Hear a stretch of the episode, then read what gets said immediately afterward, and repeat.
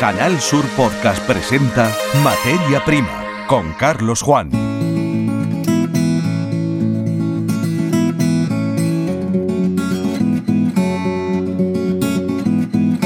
Bienvenidos a un nuevo episodio de la saga Materia Prima en la sección podcast del medio de comunicación que traslada al mundo la mirada de Andalucía sobre nuestros propios asuntos y sobre todo aquello que nos rodea y nos afecta. Canal Sur Radio y Televisión.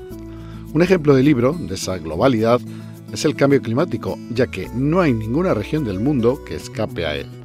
Así, aunque sin datos científicos, solo con impresiones apresuradas y contrastadas con los locales, lo ha podido constatar la redacción de este programa cuando ha tenido ocasión de viajar a lugares lejanos.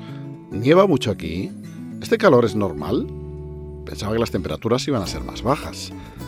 La pregunta que alguien de fuera se haría en Andalucía es, por ejemplo, ¿disfrutan siempre de este sol? No, no debería ser así, pero como es, el gobierno andaluz se ha visto forzado a publicar en el Boja el tercer decreto de sequía que es el más ambicioso de la terna. 184 hectómetros cúbicos espera ganar para el abastecimiento y 25 nuevas infraestructuras incluidas en su programación. Al decreto de sequía dedicaremos la parte inicial de un programa que también nos llevará a explorar las bondades en el campo del Zucchiolo y nos llevará de viaje hasta la Feria Terracultura, motor económico de una de las comarcas de Andalucía, en este caso la de Los Vélez, al norte de la provincia de Almería. Comenzamos.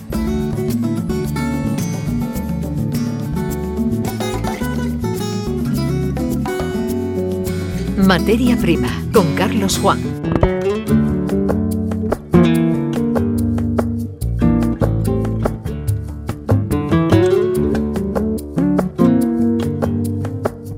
Las reservas de agua siguen bajando en Andalucía. En solo una semana se han perdido 55 hectómetros cúbicos de agua de nuestros pantanos. Ante esta situación extrema, el gobierno andaluz ha aprobado un nuevo decreto contra la sequía. Es el tercero. Los dos anteriores, agua para Andalucía de 70 hectómetros cúbicos. El texto aprobado el martes 25 de abril en el Consejo de Gobierno es el más ambicioso, ya que contempla una aportación de 184 hectómetros cúbicos para riego y abastecimiento. Esta aportación llegará a través de 25 obras hidráulicas. Con ello se persigue mejorar el aprovechamiento de aguas regeneradas, mejorar las condiciones para el riego, agilizar el abastecimiento e incluso buscar nuevas fuentes hídricas, como por ejemplo la desalación. Desde la Consejería de Agricultura se pide al Gobierno central que se implique, que se comprometa en la lucha contra un problema que se considera estructural en Andalucía, ejecutando las obras declaradas de interés del Estado que todavía no se han iniciado. Es, decía la consejera de Agricultura Carmen Crespo, una cuestión de necesidad. Pedimos, como así ha hecho Andalucía, un nuevo decreto de sequía abundante para el Guadalquivir, medidas para nuestros agricultores y ganaderos, como ha hecho Andalucía, en la medida de sus posibilidades, y por supuesto que de una vez por todas las obras hidráulicas de interés del Estado se comiencen en nuestra tierra. Esto no es una cuestión de confrontación, es una cuestión de necesidad.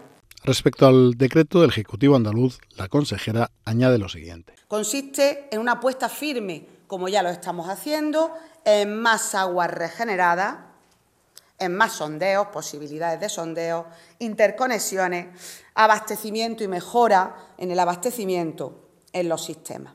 Se dotan, en este caso, de 166 hectómetros cúbicos a este decreto de sequía y nos planteamos profundizar en conseguir 184 hectómetros cúbicos adicionales. Los grandes números del decreto de sequía pasan por la cifra de 163 millones de euros de inversión que a su vez se desglosan de la siguiente forma. 120 millones se destinan a la construcción de 25 nuevas infraestructuras hidráulicas. Los 43 millones restantes se destinan a ayudar a agricultores, ganaderos y pescadores. Se contemplan ayudas directas y también líneas de crédito. Hay exenciones fiscales que supondrán menos gasto para el sector, en concreto para pescadores y regantes que reduzcan un 50% su dotación. Vemos la situación en la provincia de Córdoba y cómo impacta en sus agricultores este tercer decreto contra la sequía. Los agricultores cordobeses han empezado a segar parte de la cosecha y a convertirla en alpacas de heno para alimentar al ganado. Es la solución que han decidido tomar ante la subida del precio del pienso. Este heno que hemos recolectado aquí pues lo vamos a destinar a la alimentación del ganado, que allí es muy necesario también el, el aportarle alimentación, porque allí están sin, sin comida y lo que preveemos para el verano y el otoño próximo, que va a ser muy duro. La tierra está agrietada por la sequía. El grano no crece, como es debido sobre todo a los cultivos orientados hacia el sur. Tienen un rendimiento bajo y de mala calidad, pero el heno mantiene todavía cierta humedad que lo convierte en apto para los animales. Cuando el grano en el cereal alcanza un peso específico muy bajo, pues eso obtenemos un grano de muy mala calidad, ya solo para alimentación de ganado o algo así, y poca cantidad, claro. Se pretende mantener los cultivos más verdes, aunque todo depende de su evolución. Aunque aquí se ve un grano que es aceptable, las temperaturas que están previstas para esta semana, hasta 40 grados y demás, pues van a mermar mucho esto. Y las perspectivas de lluvia en las próximas semanas son muy bajas. Esta escasez de precipitaciones tiene un impacto negativo en el Producto Interior Bruto andaluz, señala en esta ocasión el consejero de presidencia Antonio Sanz. El olivar sufre su peor campaña y hay una cantidad de cultivos muy importantes donde las pérdidas van a ser no preocupantes, más que alarmante. Repito, si no llueve se puede perder hasta un 7% de nuestra 7 puntos de nuestro PIB. Este decreto pretende afrontar el problema de la sequía además de manera estructural. De hecho, somos unos convencidos que aunque llueva, todas las obras hay que hacerlas. Por quedarnos con el lado positivo de esta situación y dando esquinazo por completo a la sequía, la campaña del melón ya ha comenzado los invernaderos de Almería y se espera buena hay plantado un 5% menos de superficie, pero la cosecha se espera que pueda superar la producción de la campaña anterior. Los primeros se están vendiendo a buen precio, entre un euro y un euro en origen. Los datos los tiene José Antonio Fuentes. En los invernaderos de Almería ha comenzado la campaña del melón. Cuadrillas de trabajadores van a destajo y pueden coger hasta 200.000 kilos al día. Los primeros en recolectarse son los melones amarillos, que junto con los de piel de sapo son los que mejor se venden.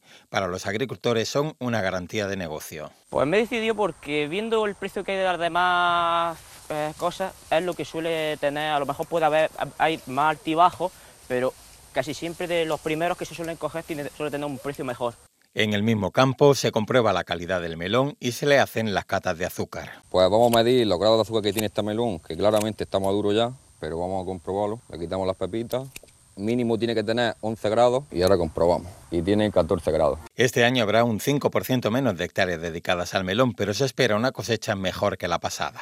Hay un poquito menos que la campaña anterior, pero también es verdad que la campaña anterior fue un poco rara en cuanto a con la calima que tuvimos, eh, hubo mucho menos cuaje de, de, melón. Entonces esperamos que en volumen sea un poquito superior a la campaña pasada, aunque las hectáreas plantas sean inferiores. Este año en la provincia habrá 2.300 hectáreas de cultivo de melón y hay almacenes que venderán 15 millones de kilos.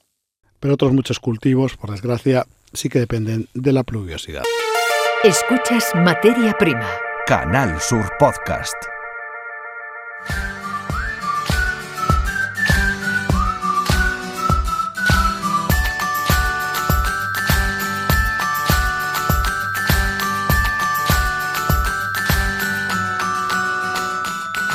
Hemos tenido ocasión de visitar la Feria Terracultura, celebrada en su edición número 12 en la localidad almeriense de Chiribel. Es la feria en la comarca de Los Vélez, en el norte de la provincia de Almería. Para municipios del tamaño de Chiribel, 1.500 habitantes, es desde luego un motor económico y un punto de encuentro que, como tantas otras cosas, ha sido posible restaurar tras la pandemia. Nuestro compañero José Plaza dialoga con José Torregrosa, anfitrión de Terracultura, en su calidad de alcalde de Chiribel. Alcalde, ¿qué esperamos de este Terracultura aquí en Chiribet? Pues la verdad es que esperamos mucha gente. Esta mañana estoy viendo que, que, la gente está aceptando la feria y yo creo que vamos a esperar miles de personas a lo largo de todo el fin de semana. Hoy a ser viernes menos, pero mañana a ser puente, ser festivo, sábado y domingo, yo creo que vamos a recibir muchas personas aquí en Chiribet. Además que eh, Terracultura está en Chiribel, que es un pueblo chiquitito, con todos los respetos y precioso, pero se ha convertido en un referente nacional en cuanto a maquinaria agrícola se refiere. Pues sí, es un pueblo chiquitico, pero un pueblo con mucho encanto. Además, estamos enclavados en la comarca de Los Vélez, en la zona norte de Almería. Y la verdad es que la Feria de Maquinaria Agrícola se está haciendo un referente. Además, como puedes ver, el escenario que tenemos creo que es único al hacerlo al aire libre, que no son exposiciones en zonas cerradas y que la gente de aquí mm, le gusta mucho. Si es que somos agricultores, al final, si tú haces una feria de maquinaria agrícola, de productos ecológicos en el sitio donde se producen, pues el éxito está garantizado y es un éxito garantizado en un año o varios años muy complicados que este tiene una especial incidencia por la cuestión de la sequía. Tenemos almendro, tenemos cereal, está la situación difícil en la comarca, no solo en la, en la localidad. Hombre, la situación es mm, ahora mismo, como siga un mes sin llover, puede ser una situación crítica. Sé que por ahí en, varias, en varios pueblos de Andalucía, en varias zonas de España, lo están pasando muy mal. Aquí, pues sí es verdad que somos de secano y al ser de secano, pues aguantamos un poco más porque los árboles están acostumbrados a, a, penar, ¿no? Entonces, pero bueno, la verdad es que sí es una realidad y la sequía está afectando mucho y ojalá y esperemos que cuando pase esta feria llueva para que el campo vuelva otra vez a, a Muchísimas gracias. Muchas gracias, José. A finales del pasado mes de marzo, los gobiernos de España y China alcanzaron un acuerdo que permite a los productores de almendra exportar al país asiático, un mercado con más de 1.400 millones de consumidores. La presidenta de la Unión de Pequeños Agricultores en Almería, Francisca Iglesias, también presente en Chiribel, nos detalla la importancia que tiene este acuerdo para un sector que, paradójicamente, hace un año se lamentaba por las pérdidas desencadenadas por un tren de borrascas procedentes del Mediterráneo que provocaron humedades en los árboles y mermas muy significativas en la cosecha. Bueno, el secreto está en que este sector, que hace unos años era un sector pues casi de, clase baja, era, secundario totalmente en la agricultura y, en la ganadería, pues en estos últimos 20 años se ha posicionado como uno de los sectores más importantes en la exportación y eh, de, este producto a toda Europa y también a países terceros, como puede ser en este caso China. España tiene un sector de frutos secos muy importante, sobre todo almendra, aunque en estos últimos años también ha, empezado a tener importancia el pistacho, pero sobre todo almendra.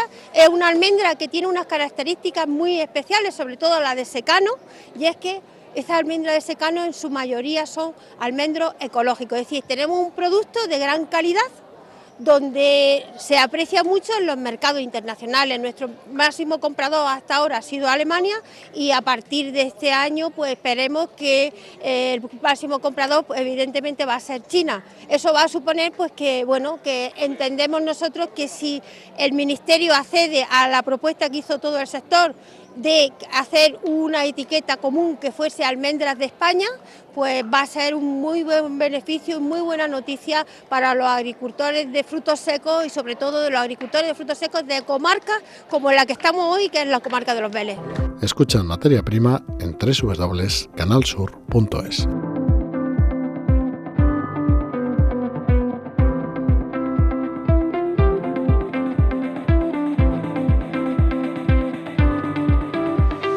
Nuevos alimentos germinan en el campo. ¿Qué es el zucchiolo? Se está comercializando los invernaderos de la agricultura bajo plástico de Almería.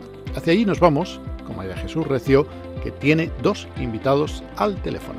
Les vamos a presentar un nuevo producto hortofrutícola que seguro muchos desconocen. Ya el nombre nos llama la atención, ahora conoceremos de dónde viene. Se llama zucchiolo. Se parece quizá pues a una calabaza pero más pequeña, no nosotros, sino nos lo van a contar los que saben, los que han puesto en circulación este producto, los que lo están comercializando. Vamos a conocer esta apuesta y lo vamos a hacer poniéndonos en contacto con el grupo Beyond Seed. Hablamos con su responsable de marketing y desarrollo de producto, eh, con Alfredo Sánchez. Alfredo, buenas tardes. Muy buenas tardes. Una iniciativa eh, que cuenta también con la colaboración del Instituto de Investigación y Formación Agraria y Pesquera de Andalucía, el IFAPA, y vamos a hablar con uno de sus investigadores genetista, con Pedro Gómez de Cisneros. Pedro, bienvenido, ¿qué tal? Buenas tardes, ¿qué tal, Jesús? Muy bien. Bueno, cuéntenos, eh, empezaremos por el principio, Alfredo, ¿qué es un zuquiolo y de dónde viene su nombre?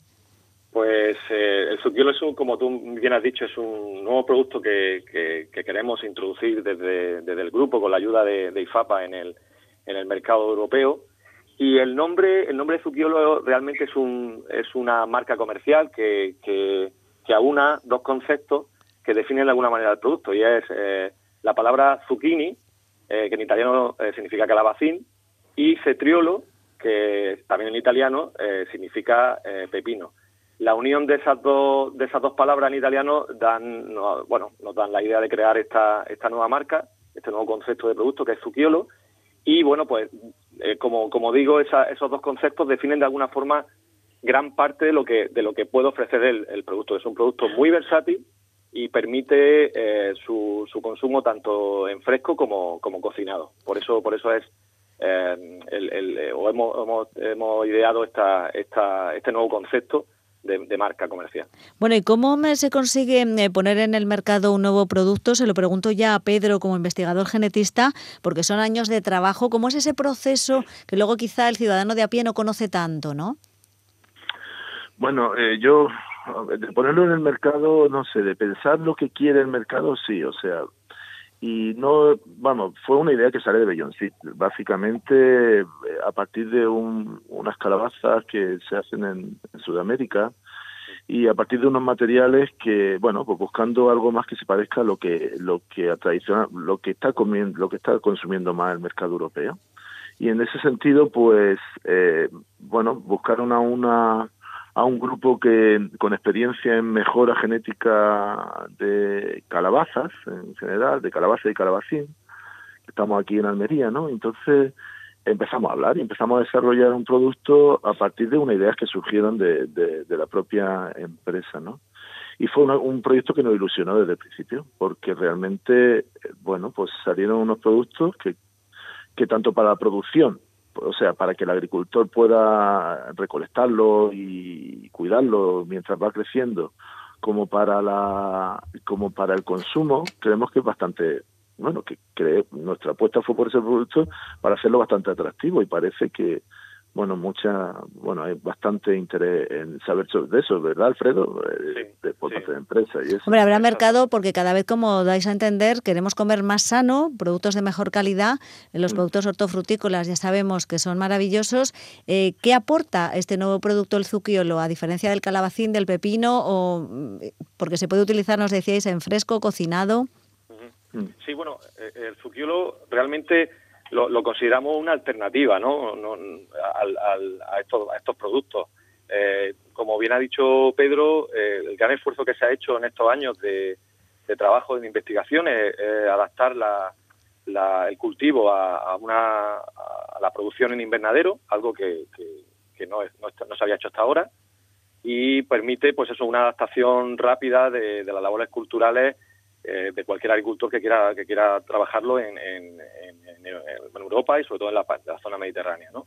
¿Estáis notando interés por parte de los agricultores? Porque hay ganas de innovar también y ofrecer nuevos productos, ¿no? Lo necesitan los mercados también. Exactamente, es, fundamental el, estar continuamente bueno, eh, innovando y, aportando nuevos productos. Esto es un producto, como, como hemos ya mencionado anteriormente, que tiene esa, esa capacidad de, poder, de poder eh, pues, pues eso, consumirse de, de, las dos formas, de forma de forma en crudo y, también en, eh, cocinado. Entonces, pues esa versatilidad también le da le da mucho juego. Por supuesto, también el, el, estar disponible en, en, tres colores pues eso, iba a preguntar justamente, porque está en la cámara de maduración ahora mismo Pedro, un poco los colores y mm, mm, hacia dónde va. Luego preguntaré por otra cosa que, no es, que es también relacionada con la planta. ¿eh? Vamos a dejarlo eso para el final, que está bonito también, que del zucchiolo se va a aprovechar casi todo, ¿no?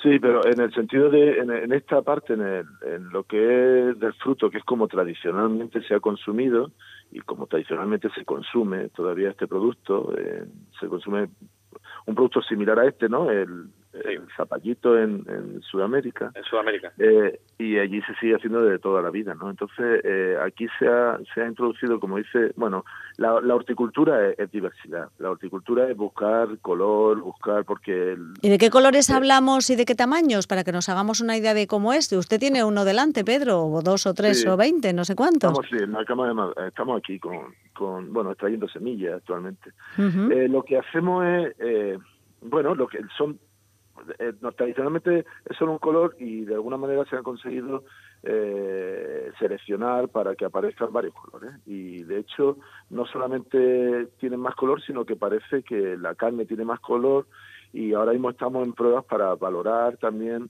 eh, la concentración de, por ejemplo, de antioxidantes. Y Alfredo, ¿de qué colores hablamos? Que le habíamos dejado ahí a punto de decirnos los colores. Pedro, Pedro los tiene delante. Hay, ahora mismo estamos, estamos trabajando con tres colores, uno que sería el, el verde oscuro, el verde claro y el amarillo. El amarillo sí que es un, un producto que realmente sí es disruptivo y no existe en el mercado actualmente en todo el mundo. Eh, y bueno, pues eso con una piel además súper brillante. Eh, nosotros, evidentemente, el producto recomendamos eh, su, su eh, producción o su, su venta con, un, con un tamaño no, no superior a los 10 centímetros de, diámetro, es un bueno pues, pequeñito, y unos 250 gramos de peso. Ese sería la, más o menos el, el, el, producto comercial que nosotros entendemos más, más interesante para, para el mercado. ¿Y para cuándo en el mercado? ¿Cuándo lo podremos comprar?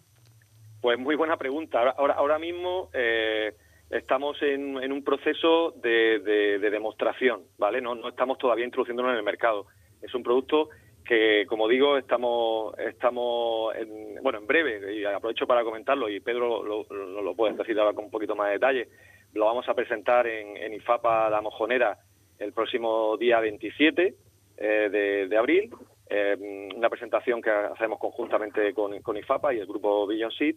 Eh, y bueno, lo que lo que queremos es, pues, pues, pues básicamente eh, dar a conocer el producto, aunque ya, ya hay mucho interés por, por, parte de, de, varias comercializadoras y que puedan comprobar su calidad y las posibilidades que tiene el producto. y bueno, y que fruto de ese, de esa de ese interés que se pueda que se está abriendo ya y que se pueda abrir a partir de la presentación, pues llegar a acuerdos con los distintos operadores comerciales para que, bueno, pues definir un consorcio, que se pueda definir un consorcio, un club para, para explotar esa marca y, y, y introducirla en el mercado de forma, de forma conjunta, ¿vale? Con, con estas con esta empresas y entidades. Bueno, para terminar, quería hablar con Pedro también de las posibilidades, porque sus plantas son también interesantes. A futuro están estudiando si pueden hacer con ellas perfumes o se pudieran comer, ¿no? Como otras flores que se comen. ¿Qué nos puede decir de esta línea de investigación más incipiente, quizá?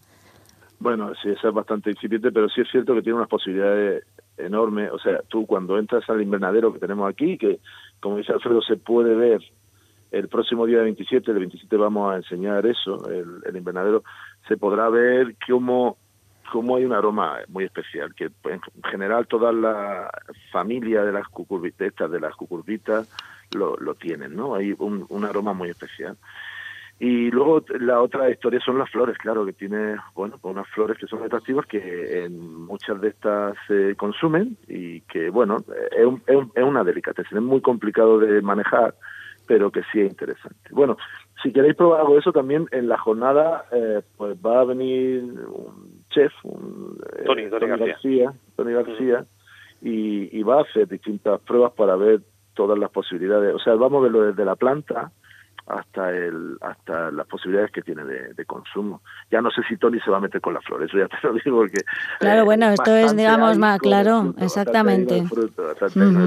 pero que eso es muy interesante. Qué bien. Bueno, pues hemos querido conocer este nuevo producto. Ténganlo ya en la mente, apréndanse bien el nombre, Zucchiolo. Pronto estará en el mercado y bueno, es un producto hortofrutícola saludable ante todo y con muchas, muchas posibilidades. Pues Pedro, Alfredo, Alfredo, Pedro, gracias por contarnos esta iniciativa, innovando siempre en el sector hortofrutícola almeriense. Interesante, sin duda. Un placer, hasta otra ocasión.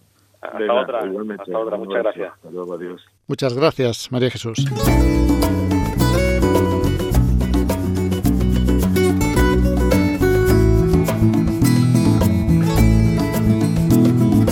Hasta aquí nuestras incursiones por esta semana en algunos de los asuntos que han marcado la actualidad de estos días. Tendremos un nuevo encuentro en siete días a contar desde la fecha que acompaña a este podcast. Hasta el momento de nuestro próximo encuentro, saludos.